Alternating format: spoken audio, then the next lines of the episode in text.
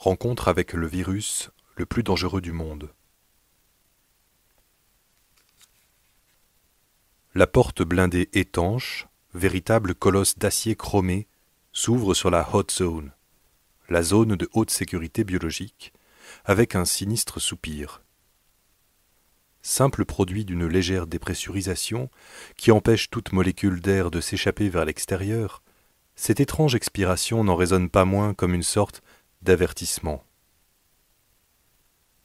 Tout en m'efforçant d'avoir l'air aussi serein que les scientifiques qui m'entourent, je tente de chasser l'idée que je viens de pénétrer le territoire de virus exceptionnellement dangereux, dont quelques particules pourraient traîner sur n'importe quelle surface.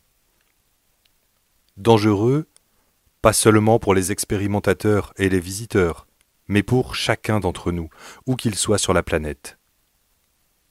Car avec un taux de mortalité potentiel de l'ordre de 60%, combiné à une extrême contagiosité et une quasi-absence de vaccin ou de traitement, on pourrait à bon droit les considérer comme les créatures les plus dangereuses du monde.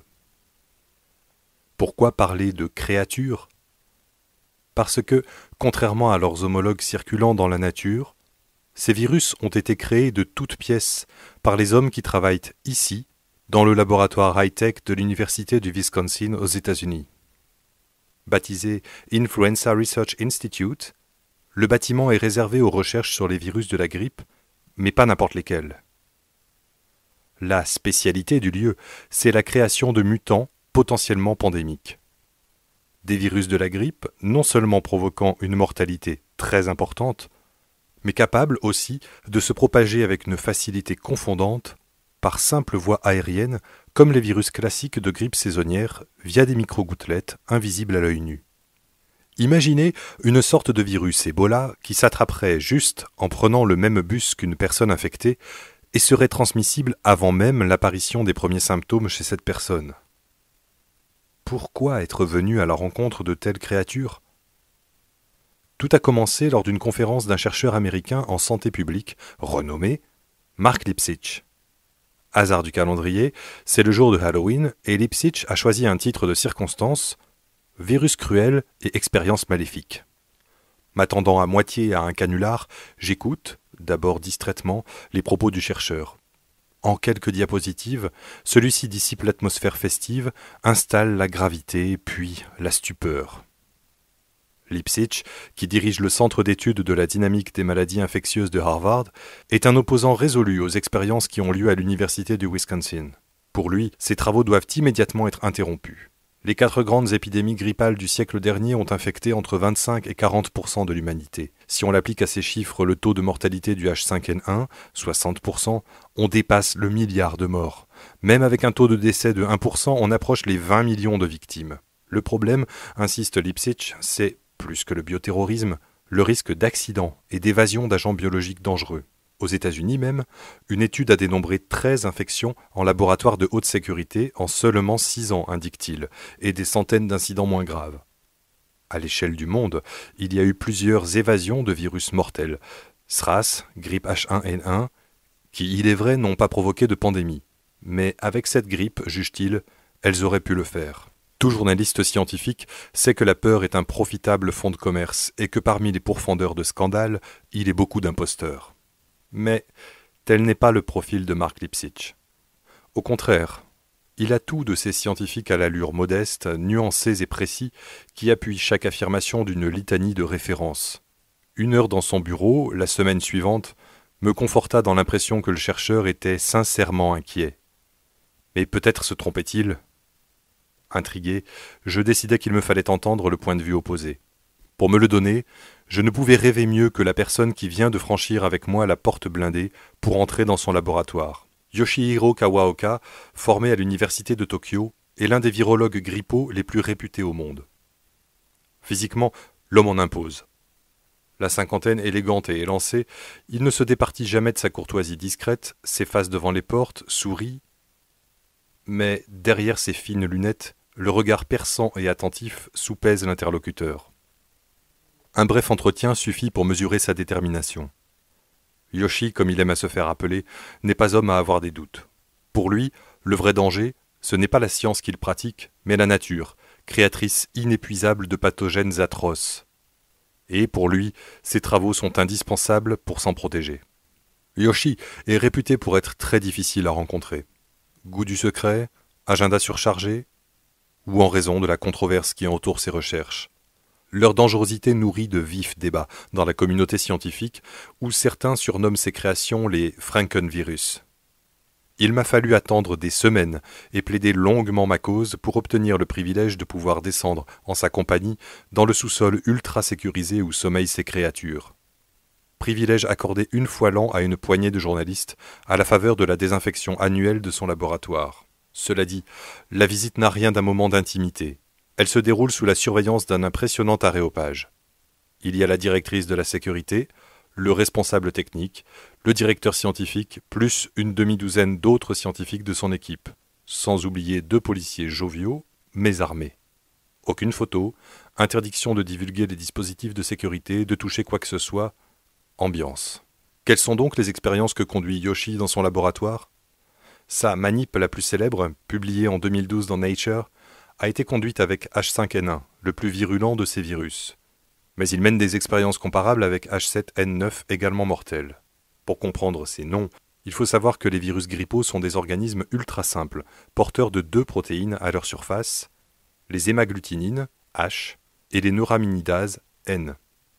Ainsi, H7N9 porte une hémagglutinine de type 7 et une neuraminidase de type 9. Il existe 16 types de la première et 9 de la seconde, et pour chacun de ces types, il existe un grand nombre de souches. H5N1 est très abondant dans la nature, où il circule chez les oiseaux, mais aucun virus H5 n'est jamais devenu épidémique chez l'homme. Le pendant de cette information rassurante, hélas, est que du coup, nous n'avons pas d'immunité contre lui. S'il commençait à se propager, il deviendrait sans doute pandémique. D'où la question que tous les spécialistes se posent H5N1 pourrait-il passer des oiseaux à l'homme? Puisque les virus grippaux mutent énormément, H5N1 pourrait-il, par mutation, apprendre à se propager chez l'homme? Convaincu que la réponse est oui, Kawaoka a entrepris de le prouver, en faisant lui-même ce que tout le monde redoute que la nature fasse. Ainsi a-t-il conçu une stratégie visant à enseigner, étape par étape, à H5N1 à infecter l'homme. Concrètement, il a d'abord mélangé ce H5N1, issu d'un humain infecté, donc en quelque sorte un peu acclimaté à l'homme, avec un virus H1N1 de l'épidémie de grippe de 2009, une souche humaine très contagieuse. Ce type de mélange, un réassortiment, disent les scientifiques, est rare, mais peut se produire dans la nature. Au sein d'un organisme hébergeant les deux virus, un porc par exemple. Le chercheur a donc obtenu un nouveau H5N1 réassorti pour être davantage humano-compatible. Pour augmenter encore les chances que ce nouveau virus soit transmissible chez l'homme, Kawaoka a provoqué un grand nombre de mutations aléatoires dans les gènes de l'hémagglutinine, un des sièges de la spécificité virale, espérant que dans le lot se produiraient des mutations favorables.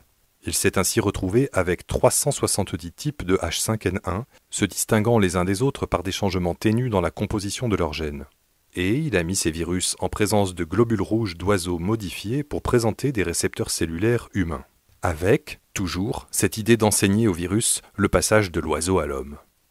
Sur les 370 virus, 9 ont réussi à se fixer sur ces globules rouges humanisés. Puis, nouvelle étape, ceux-ci ont été mis en présence de cultures de cellules humaines de la trachée. Parmi les 9, deux ont réussi à apprendre à se répliquer dans la trachée ce qui n'équivaut pas encore à se transmettre par voie aérienne chez l'homme, étape ultime de la création de Frankenvirus. Et vu qu'il est impensable, éthiquement, d'infecter un homme avec un virus mortel, Kawaoka a eu recours à des furets, les furets de l'apocalypse, ont dit certains. Pourquoi des furets?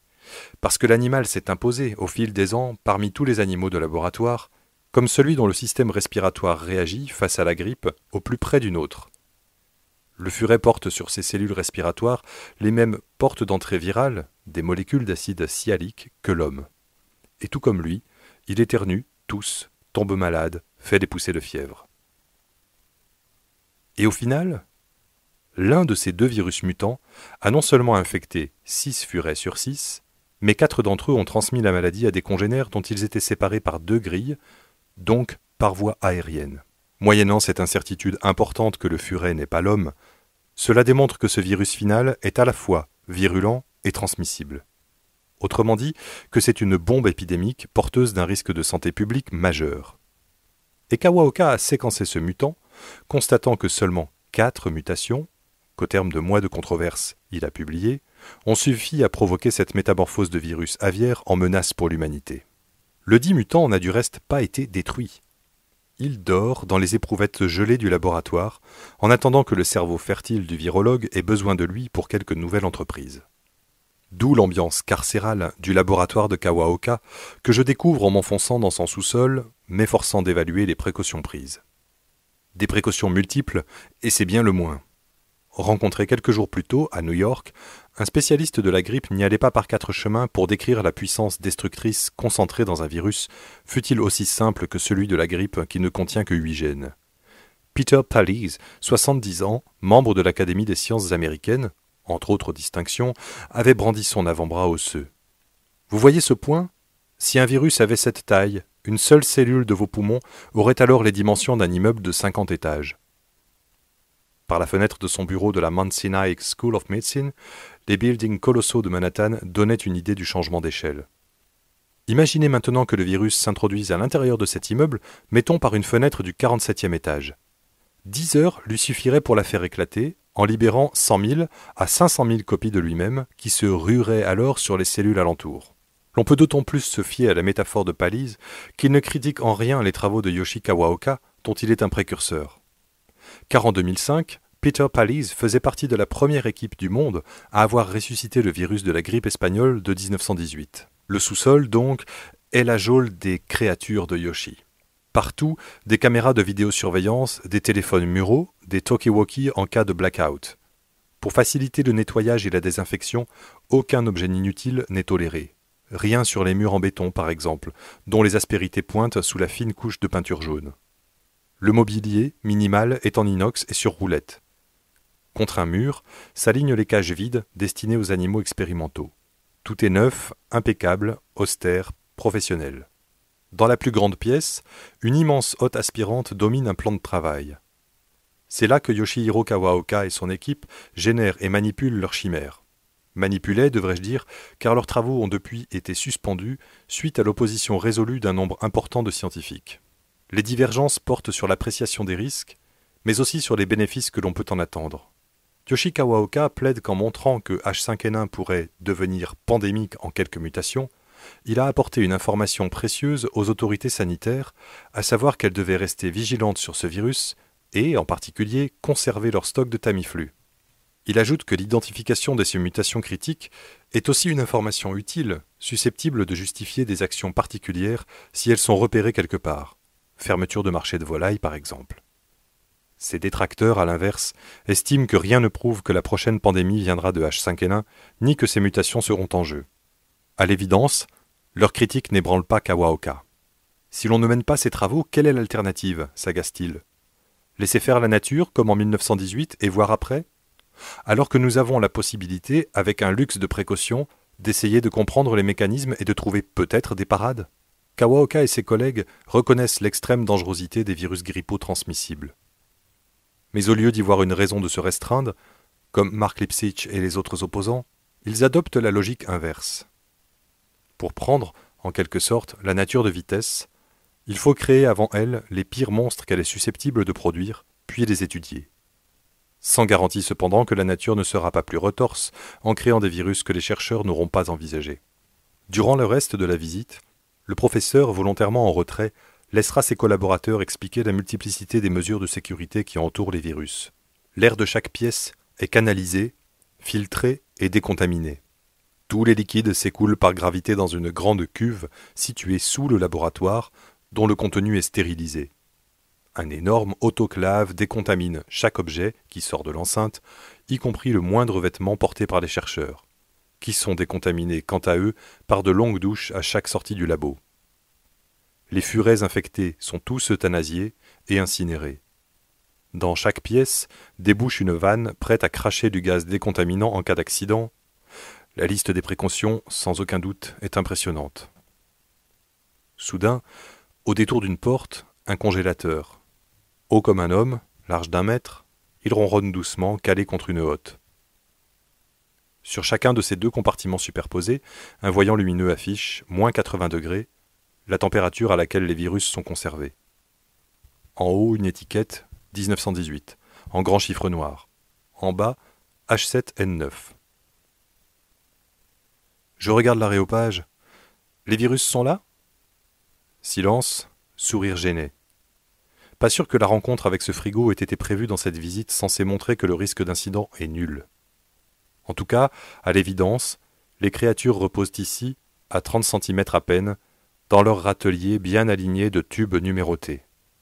Trouveront-elles les moyens d'accomplir le destin de tout être biologique fut-il créé par l'homme, se reproduire et proliférer? Ou bien la technologie du créateur et des geôliers sera-t-elle la plus forte? La porte blindée refermée, ces questions restent en suspens.